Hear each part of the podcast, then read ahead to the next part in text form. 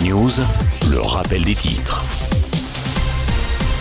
Les dirigeants de plus de 60 pays sont attendus aujourd'hui et demain à Londres pour une conférence sur la reconstruction de l'Ukraine, la deuxième depuis le début de l'invasion russe. Les besoins immédiats de Kiev sont évalués à 14 milliards de dollars par la Banque mondiale.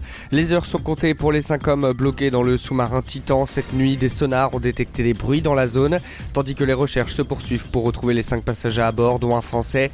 Il leur reste moins de 30 heures d'oxygène.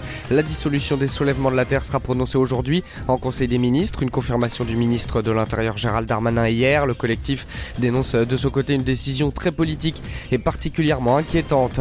D'importantes précipitations, des chutes de grêle et des fortes rafales de vent sont encore attendues dans plusieurs régions ce mercredi, d'après Météo France, qui maintient l'alerte orange dans 10 départements ce matin.